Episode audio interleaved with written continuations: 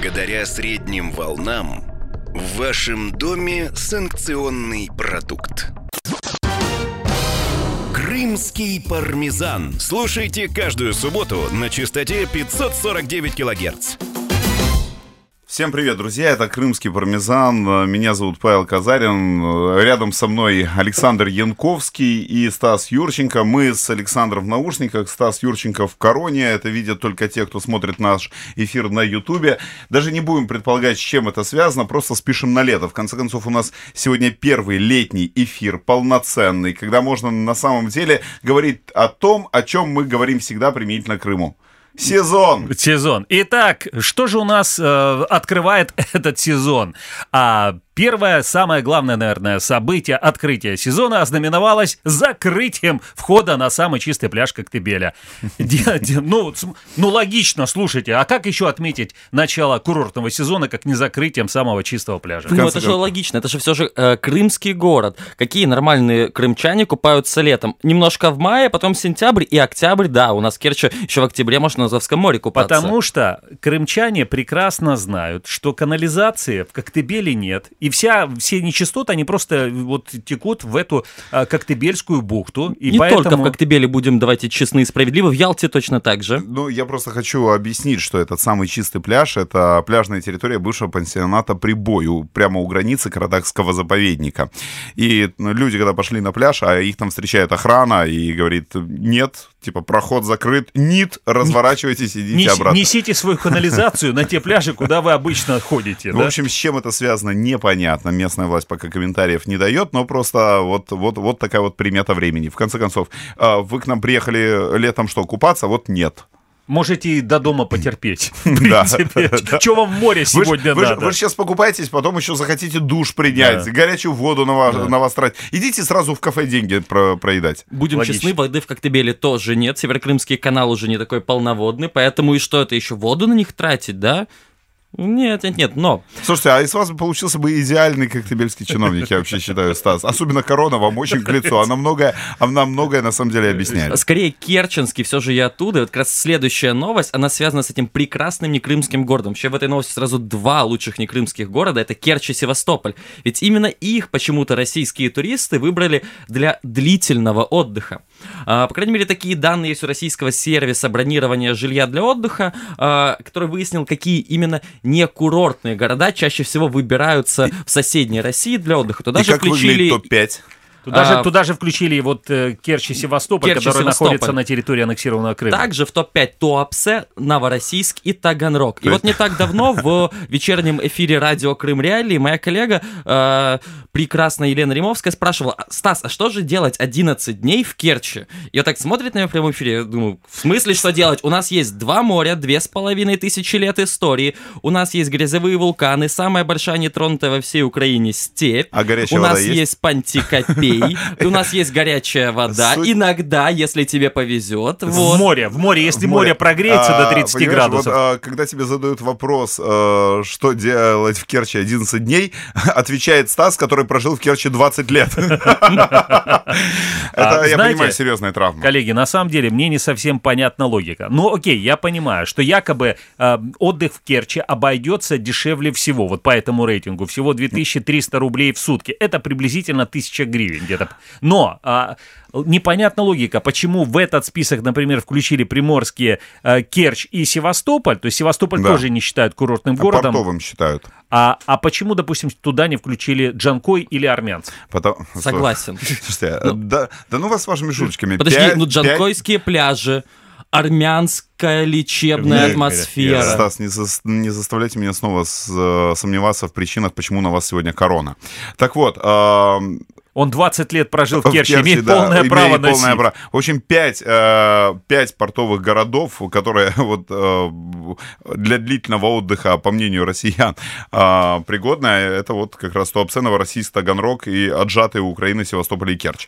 Э, друзья, но тем не менее, всякий раз, когда сравниваешь цены на отдых в Крыму и где-то не в Крыму, особенно в аннексированном Крыму, ты вот в очередной раз попадаешь под обаяние магии цифр, потому что отдых э, на территории украинского полуострова, отжатого России, сегодня дороже, чем отдых в Италии или в Турции. Вот просто несколько цифр. Э, ночь в трехзвездочном отеле Алушты сегодня а, почти в два раза дороже, чем в турецкой Алании. Об этом, кстати, даже сами россияне пишут. Российское издание «Известия» вот провело небольшую калькуляцию, что самый дешевый тур в Алушту стоит порядка 44,5 тысяч рублей. Это 18,5 тысяч гривен. А в Аланию 25 тысяч рублей, это 10 с половиной тысяч гривен. То есть, ну, чуть-чуть, ну, практически вдвое а, дешевле Алания, чем Алушта. А, а я понимаю, почему так, кстати. Почему? Моста-то ведь нет в Алании через Керченский пролив. Извините, ребята, как бы вы заказывали вам... Алания дальше от МКАДа, чем, чем, чем Алушта. Да. Еще, ну, на самом деле, а, топчик это Ялта, конечно. Ялтинские гостиницы, это просто что-то. Номер в трехзвездочном ялтинском отеле стоит, соответственно, около почти 7 тысяч рублей в сутки. сутки. Это порядка 3 тысяч гривен в сутки. Что? Это три звезды. А что? если сравнивать, а если сравнивать с Италией, то можно отдохнуть где-то процентов на 40 дешевле. Это не наши слова, это пишет российское а издание четыре звезды, четыре звезды. Вот это было три звезды, три тысячи рублей в сутки. Четыре звезды, соответственно, четыре тысячи гривен так, в сутки. это нужно срочно исправлять, потому что мы уже видели из следующей новости, из предыдущей не, новости, не, что, не... что они все прутся в Керчь. Вот давайте вот Я э, Ялте понизят хочу... цены, и они к нам не будут После, приезжать, как и раньше. До, до того, как Ялта не понизит цены, туристы готовы останавливаться где угодно, включая Симферополь. Там в Симферополе, чтобы вы понимали, Э, стоимость номера на ночь составляет а, порядка полутора тысяч гривен. Это За Симферополь? Три тысячи рублей. А вообще логично. Ну, я, я не понимаю, почему люди не, не выбирают А сдается Джанкой. квартира всего 40 километров от моря. Да, Полтора, полторы тысячи рублей Полтора в сутки. часа. Отличное объявление всего, на автомобиле до моря, да. да. На самом деле, мы разговаривали на этой неделе также с российскими э, представителями туристических агентств, туристического бизнеса. Они говорят, что этот рейтинг он вообще абсолютно неадекватный. Да, почему? А потому что говорят, Слишком что Ялта, Ялта, нет, говорят, потому что Ялта это вообще элитный отдых, и нельзя его сравнивать с итальянскими курортами. Что? Потому что в Италии это все доступно, да, как бы, а его надо с какими-то, наверное... Вы приедете в Италию, несчастный пиногриджи за 2 евро купите, а поедете в Ялту и купите нормальный портвейн Три, за... три топора. За 10 евро, например. А, вот. Все логично. Так, то есть, видишь, да, абсолютно логика прослеживается. А, тем такая. более, что, э, как там, Ялта строилась как копия Ниццы, да, так вот, вы что, в этот несчастный оригинал во Франции поедете? Приезжайте к нам в наш, в наш замечательный косплейный город, э, то есть, и заплатите втрое дороже. Я вот хочу по этому же поводу процитировать э, министра иностранных дел Украины. Он э, дал нам Крымреале интервью как раз э, буквально перед этими выходными. Вот что он сказал насчет того, кто же и зачем выбирает от отдых в аннексированном Крыму. Цитирую, это, по-моему, тотальный ужас, что там происходит. Нормальный российский турист в оккупированный Крым не ездит. Это госслужащие, так называемые бюджетные туристы, которых реально, которые реальных денег не тратят, живут там в каких-то полусоветских санаториях. Именно в санаториях, а не отелях. Подчеркиваю, для них это жизнь, то есть они находятся в смеси российской и советской ментальности. А нормальные россияне, посмотрите, они все в Турции. Это выбор даже российских граждан, не ехать в оккупированный Крым. Ты знаешь, это очень похоже на слова ну, я, я понимаю, что это сейчас были слова министра иностранных дел Украины, но я читал на этой неделе еще блог такого э, российского блогера, блогера Варламова, mm-hmm. и он пишет приблизительно то же самое, о том, что только какой-то очень, ну, мягко говоря, незнакомый с реальностью россиянин поедет отдыхать э, в Крым. Нет, я думаю, что как раз в Крым поедет очень знакомый с российской реальностью россиянин, потому что в Крым обязательно поедет тот, кто носит звезды на погонах. Это потрясающая просто история, потому что Верховный суд России а, уточнил, в каких странах теперь могут отдыхать российские полицейские. И в Опа. каких же? Ну, во-первых... Абхазия. Абхазия, Южная Осетия, Азербайджан, Армения, Беларусь, Туркменистан, Узбекистан, Таджикистан, Казахстан, Киргизия, Вьетнам, Куба, Китай. 12. И да, все? ну вот как бы поехали, говорит, на море в Беларусь. Нет, Поехали на море в Туркменистан. Снова нет. А вот. А, не, ну в Туркмении ну, все-таки ну, есть. Ну, есть. Ну, красное, насколько я помню. Не, в Туркмении же это а, Каспийское море. А, Каспийское, простите. То есть я правильно посчитал, а, Красное, ну да. Каспийское море, но... Я просто хочу сказать, что вот ты смотришь на этот перечень, и ты российский полицейский из Сыктывкара. И такой думаешь, а ну его, поеду в Крым. Там в Симферополе гостиницы недорогие. И да- в принципе, и море, ну, можно даже не ездить. Да, а я просто хочу сказать, что в России даже теперь э, полицейских увольняют, если они куда-то едут вне этого списка. Там а, командир взвода дорожно-патрульной службы из Москвы, Максим Лужных, а, его уволили в 16 году после того, как он смотался в Болгарию и в Доминикану.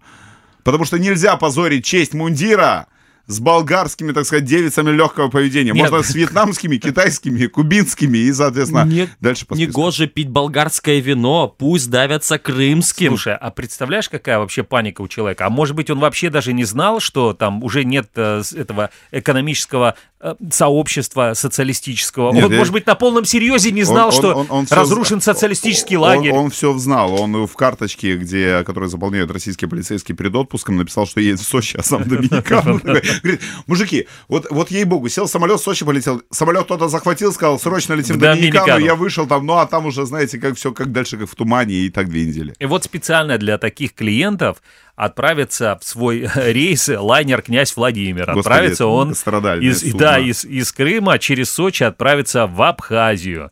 А вот про такие новые планы этого корабля рассказал представитель компании, очень интересное название, «Абхазское морское пароходство» Адамыр Габуня. По его словам, князь Владимир должен был поплыть в Сухуми в 2020 году. Но первый тестовый рейс может состояться уже в этом году. А, с Ух теми, кого ты. не жалко.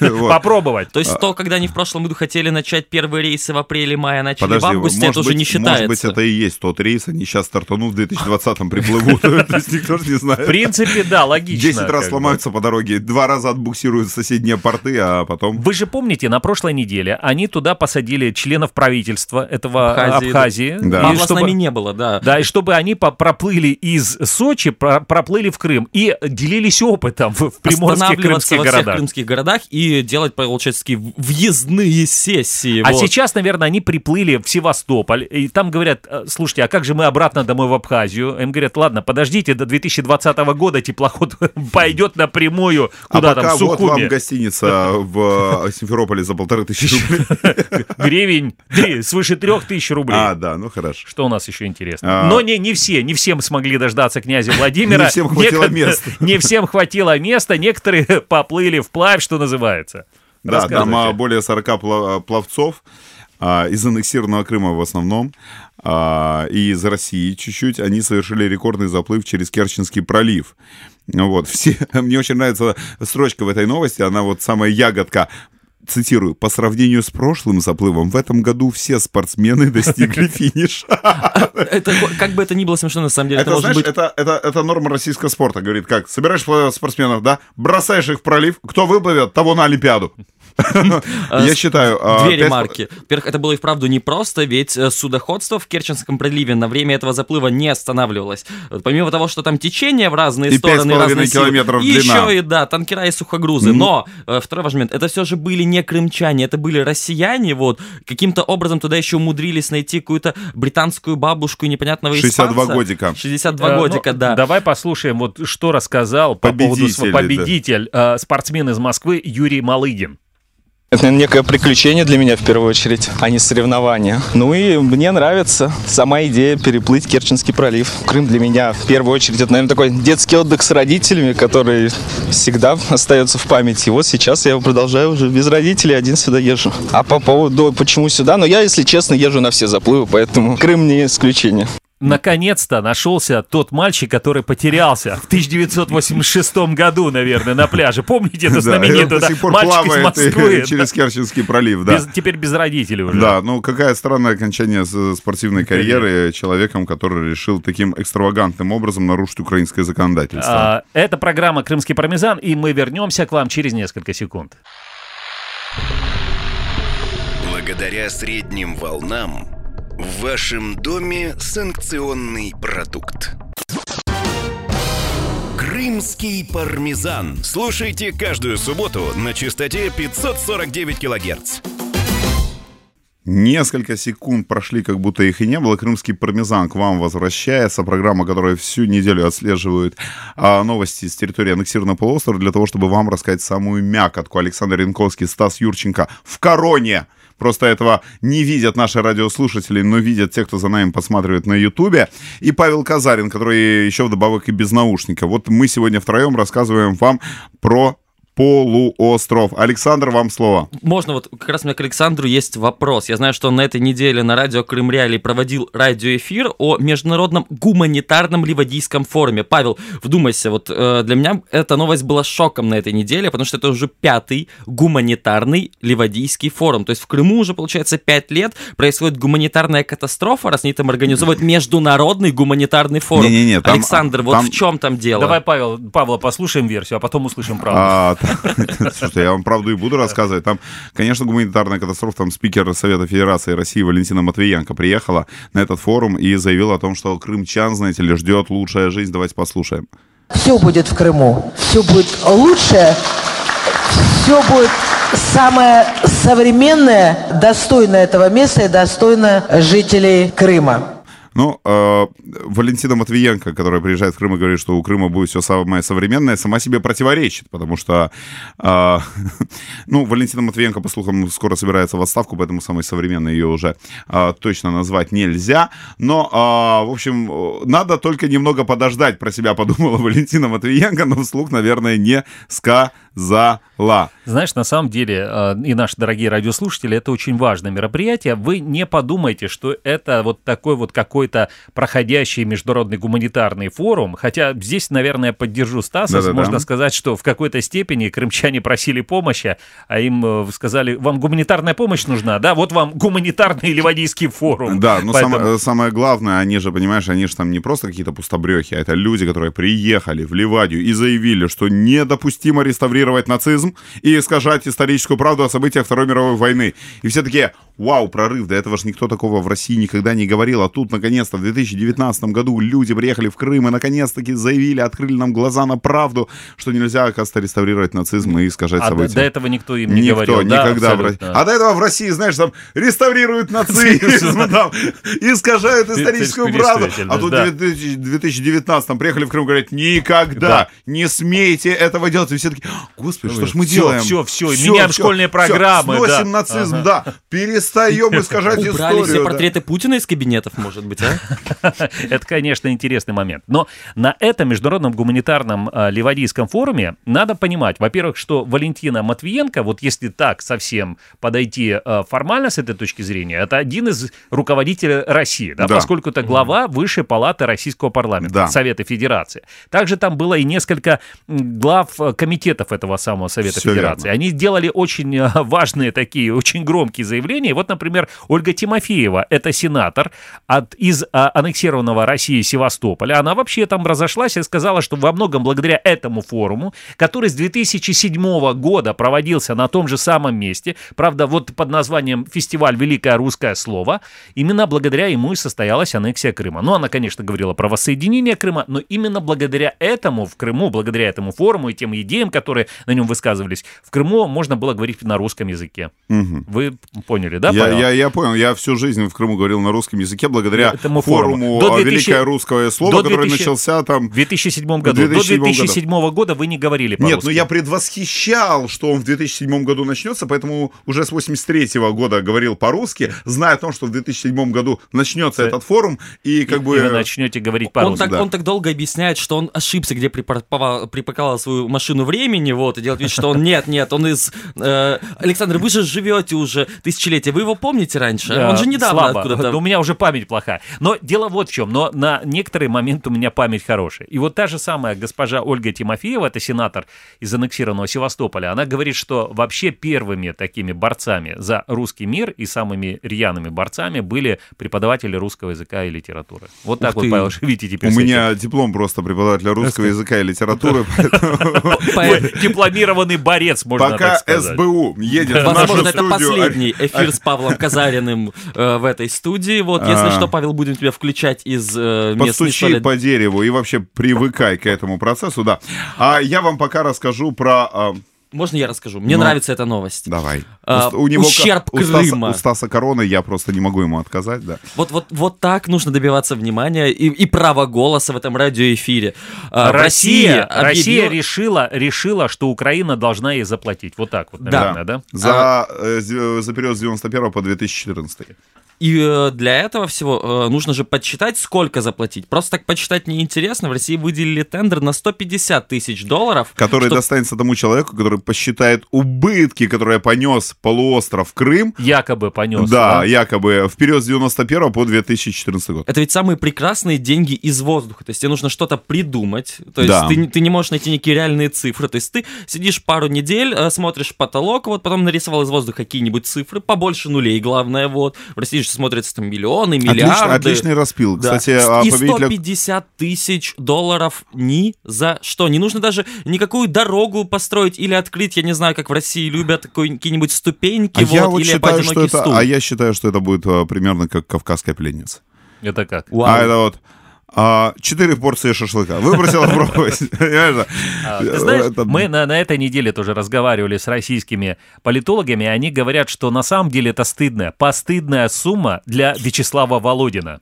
А Ну, почему потому, Вячеслава что, потому что эту идею... Это была его идея. Значит, Вячеслав Володин — это глава Госдумы э, России, Да. это нижняя палата российского парламента. Не и- далече, чем 16 э, марта, Марта. этого года он приезжал в аннексированный Крым. И в вот. Симферополе, в здании пар- Крымского парламента подконтрольного России, он сказал, что а вот почему бы нам бы не посчитать, сколько же, значит, понесло, принесло убытков Украина за там вот эти, э, сколько, 23 года своего правления в Крыму. И все стали хлопать и говорить, правильно, правильно.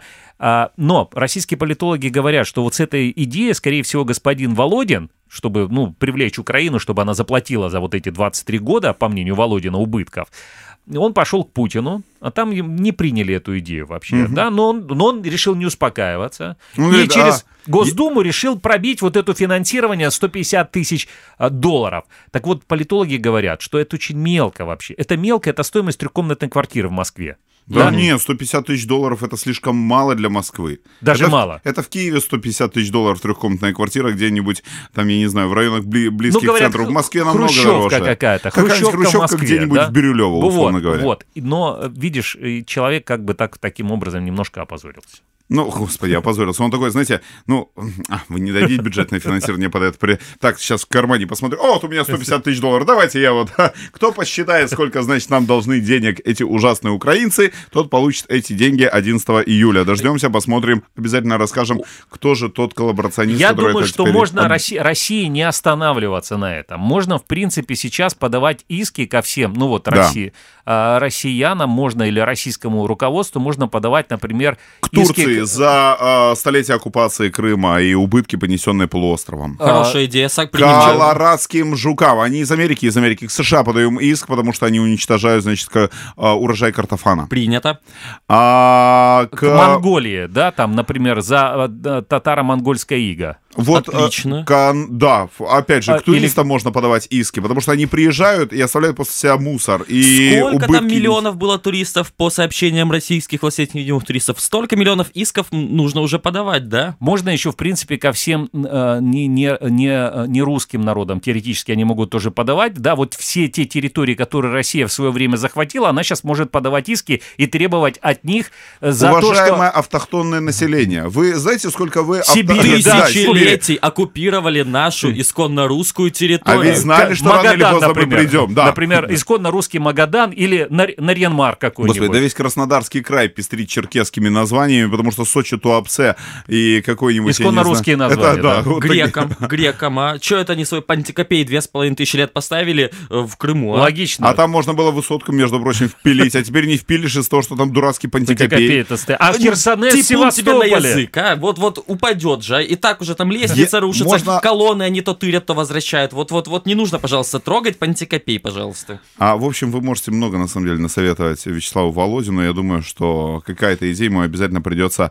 а, к, ну, по нраву. А вот А вот гениальная советы- идея, в кавычках, не знаю, но в- пришла Гениальные в голову... советы. Гениальные советы. Пришла, пришли в голову а, к первому, единственному, неповторимому президенту Крыма 94-го, образца 94-го года. года. Ну, С пробегом. Без пробега уже, давно без пробега по, по Украине, но э, с 90 какого-то года с пробегом по Москве. Юрий Мешков, это экс-президент Крыма, обратился к новоизбранному президенту Украины Владимиру Зеленскому и попросил его возобновить подачу воды на полуостров с материковой части Украины, а также вернуть железнодорожное сообщение. Он это же голубиной как, почтой? знаешь, это как Чуковский. Пришлите, пожалуйста. Да, ну мы же вам присылали уже. На прошлой неделе. Так те, чтобы на прошлой неделе, так мы уже съели. Да, попросил у него, говорит, дайте нам немножечко а, воды и поездов. Скажите, он голубиной почтой отправил сообщение? И вот, или как он это смог сделать? Я не знаю, как он это сделал, но... э, Представляете, голубь, который летит над Я просто границей напоминаю, что до аннексии э, Северокрымский канал обеспечил 85% потребностей Крыма в э, пресной воде. А после 2014 года и аннексии, соответственно, поставки воды прекратили. И с тех пор... а, И железнодорожное сообщение, последний поезд, не помню, 26 или 27 27 декабря 27 э, декабря. 2014 года. После этого поезда тоже перестали ходить э, в аннексированный Крым. Но самое интересное, почему, вот у меня есть вопрос, почему Мешков, этот первый Да. единственный президент Крыма, Почему он пишет письмо э, украинскому Да. президенту, а не российскому? Например, дорогой Владимир Владимирович, я прошу вас для того, чтобы ну, Да. ходили поезда, опустили воду, Да. уведите свои войска из Крыма, например. А я, я догадываюсь, потому Почему? что Мешков смотрел выступление 95-го квартала в КВН, а Путина в 95-м квартале э, в КВН он не видел. Ну, на самом деле, я, если говорить серьезно, я читал э, И он это такой письмо. думает, а, типа, а вдруг оценит Зеленский шутку и скажет, а, давай, так, знаешь.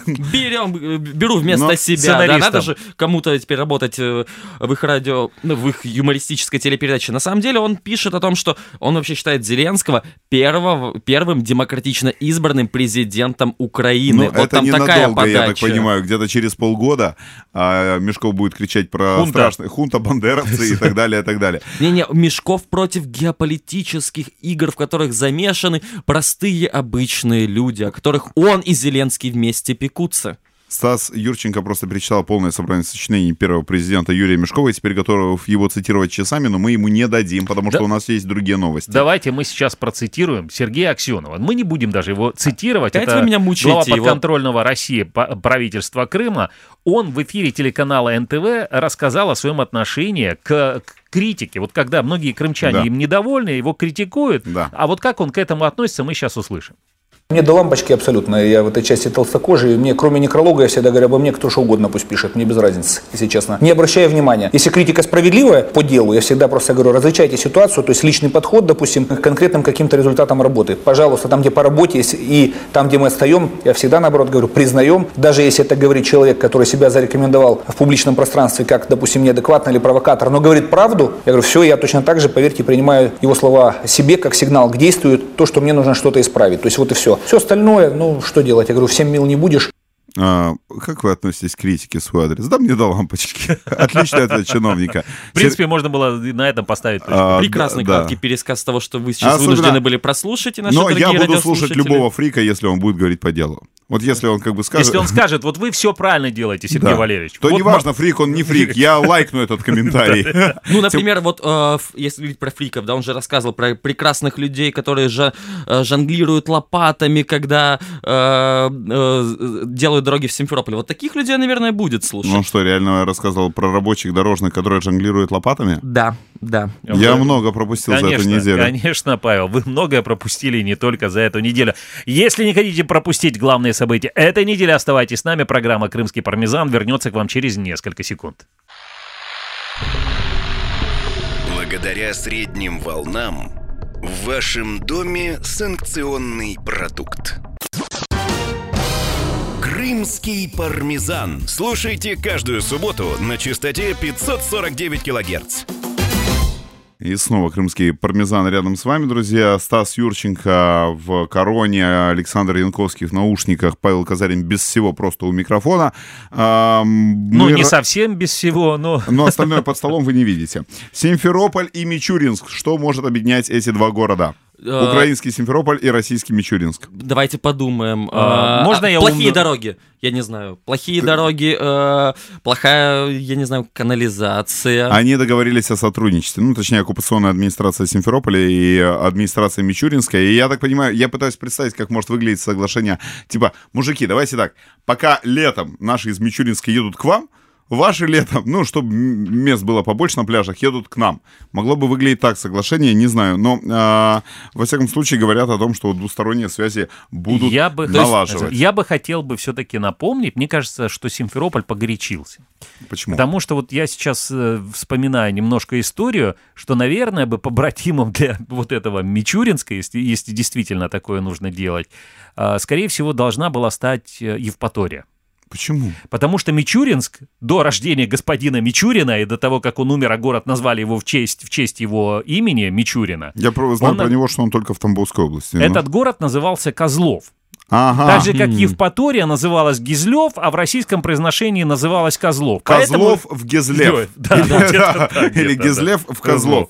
А, ну, окей. Но, между прочим, я так понимаю, что а, не, там целая очередь стоит, как бы, из российских городов. а, На Кр- отдых. Да, примазаться к Крыму, потому что три города еще, говорит, «Ну, жалко, вот с Мичуринском Симферополь раз подписывает соглашение о сотрудничестве, то мы назовем свои улицы в честь крымской столицы. Ух ты. Уфа, Омск и Ставрополь заявили, что у них появится теперь улица Симферопольская. Вау, вау, это Вы- вообще это, вот, Александр, вы довольны? конечно. Да, почему более- не Феодосия? Почему вы не вопрошаете? Потому что у Симферополя не, не знаю. Потому что в Киеве есть улица Феодосийская. Мне, мне Потому что у Симферополя. День города недавно был, и поэтому администрация Уфы им еще сделала подгон, царский чек на 10 миллионов рублей. Но вообще на то, эти что деньги Симферо- купят коммунальную технику. То, что в Симферополе был День города, конечно, очень хорошо заметно, потому что местные хорошо отметили. Вот, например, неизвестные ночью украли аллею из четырех десятков деревьев и кустарников в парке имени Гагарина. Неплохо. А, это, знаешь, это как ложечки с дня рождения унести, все нормально. То есть кто-то продолжает праздновать. День рождения был на, в прошлое воскресенье, но кто-то А продолжает я- праздновать. э, э, это оливье дома доем. То есть, как бы, и унес себе эти кустарники и деревья.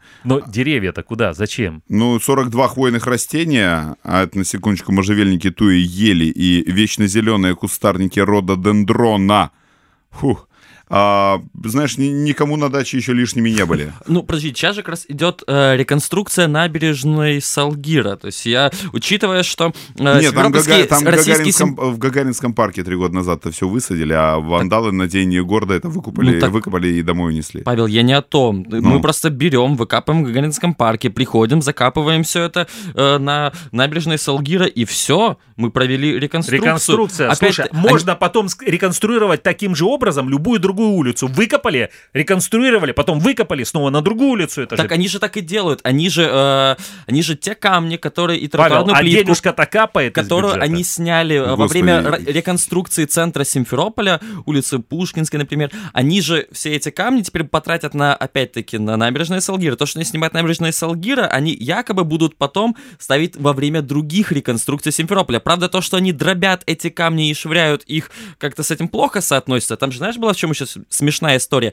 Они провели отдельную экологическую экспертизу и постановили, что э, все уточки обязательно э, будут переселены. Вот. А потом в симферопольских группах э, в Фейсбуке публиковали фотографии, где вот огромные экскаваторы, на них смотрят уточки вот такие в Салгире плавают, и пойдет отметить, что это как, за как фигня мы сейчас такая. на Стаса приблизительно смотрим. Ну, А, э, Стасу, да. э, У нас есть новость, еще одна очень-очень важная новость. Улицы Симферополя по сравнению с декабрем стали на 13% светлее.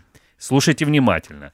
Об этом сообщил заместитель главы администрации Сергей Титаренко, а, главы администрации Симферополя. Ну, Ну, что, ну, слушайте, в декабре, декабрь это самый темный месяц в году А, вообще, слушайте, а июнь самый светлый. Он почему только на 13? Можно было сказать, в половину стало светлее. Видите, раньше темнело, раньше Да. это темнело в 4 часа дня, спасибо Путину. а сейчас в 9 часов. Какой же 13? Прошла зима, настало Стало лето. лето. Отлично. Да, друзья, а между тем я вам хочу рассказать, что Феодосия тоже решила от этого общекрымского тренда не отказываться.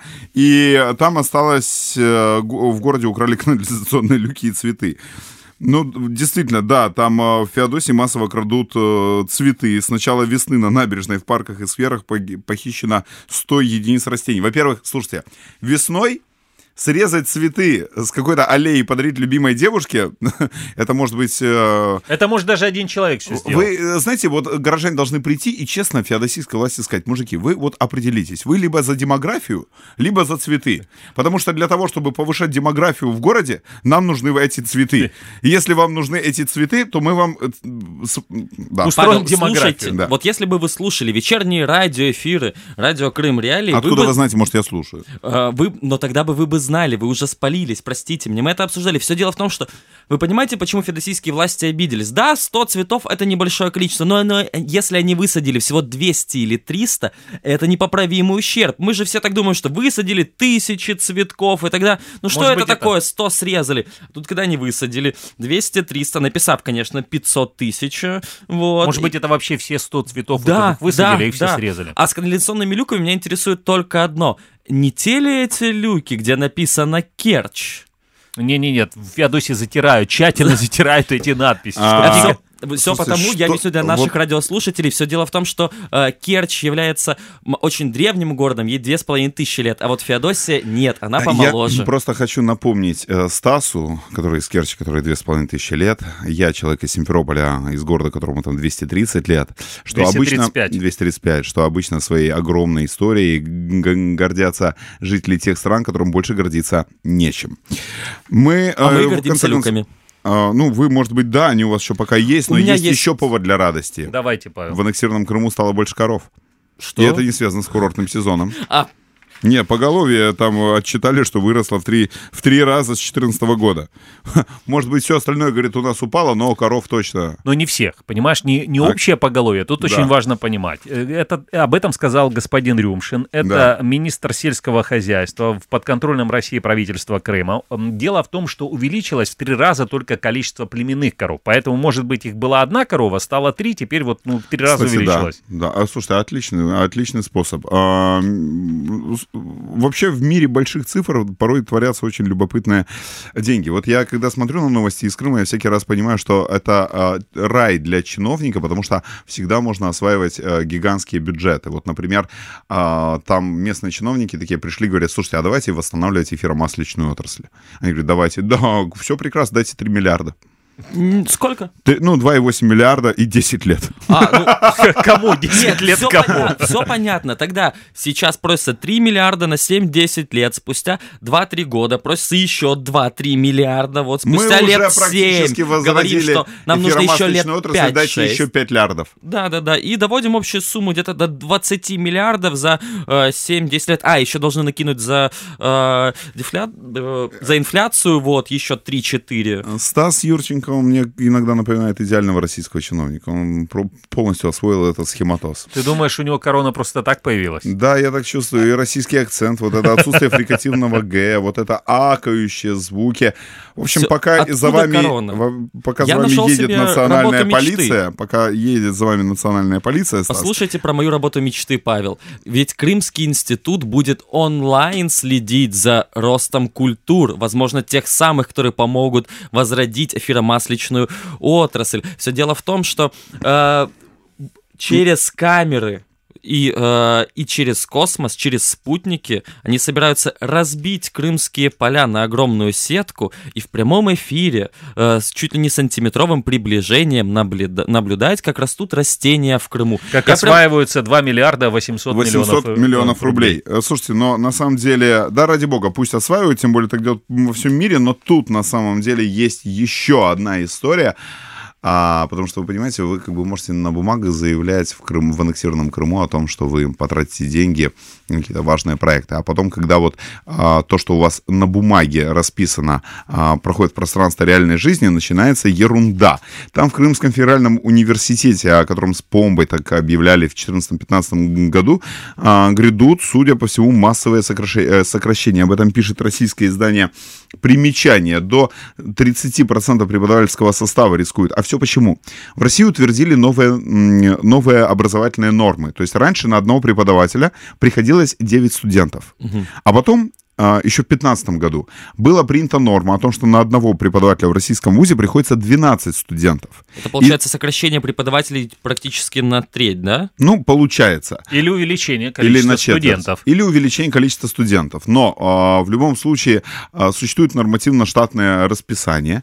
И теперь даже вот по а, сети гуляют, соответственно, таблицы о том, сколько преподавателей на каждой кафедре в Крымском федеральном университете должны уволить. Причем, что сам Крымский федеральный университет отчаянно комментарии стремится не давать. Там спрашивали у Сергея Курьянова, проректора, он там отказался это все комментировать, причем даже российским журналистам. А я просто напомню, что э, когда вот сооружали этот Крымский федеральный университет, он получился таким вот интегральным големом. В него влили сразу и 13 образовательных и научных организаций. Мед, мединститут, да, медуниверситет, Сельхо- да. сельхозакадемия. И так далее, и так далее, и так Строительный далее. институт Причем и так далее. сегодня, на самом деле, зарплаты в этом университете не очень большие. То же самое издание «Примечание» пишет о том, что, условно говоря, доктор наук получает в пересчете на украинские деньги, ну, порядка 12-13 тысяч гривен. А, но это масса, э, это как бы потолок. А, большие реально деньги есть только у административного состава, у проректоров, ректоров и людей, которые вот входят в эту административную настройку. Да, но самое главное, что эти сокращения вот этой административной надстройки не касаются, они касаются именно преподавательского состава. Это логично вообще. Это вообще абсолютно логично. Вы, Павел, иногда такие, знаете, аполитичные вообще ве- вещи говорите. Как будто жизни Но- не знаете. Да, но я также думаю, что все это косвенно свидетельствует и о том, что уменьшается количество студентов, да, потому что если не соблюдается вот эта норма, там 9 э, к 1, 9 Ну, студентов на одного допустим, преподавателя, у тебя было 12 дв- на У вас одного. было 20 тысяч студентов в КФУ. Да. Ну, допустим, я немножко сейчас утрирую. Просто раньше по нормам а, на, на- на каждых 9 студентов нужно было одного преподавателя, а сейчас на каждые 12.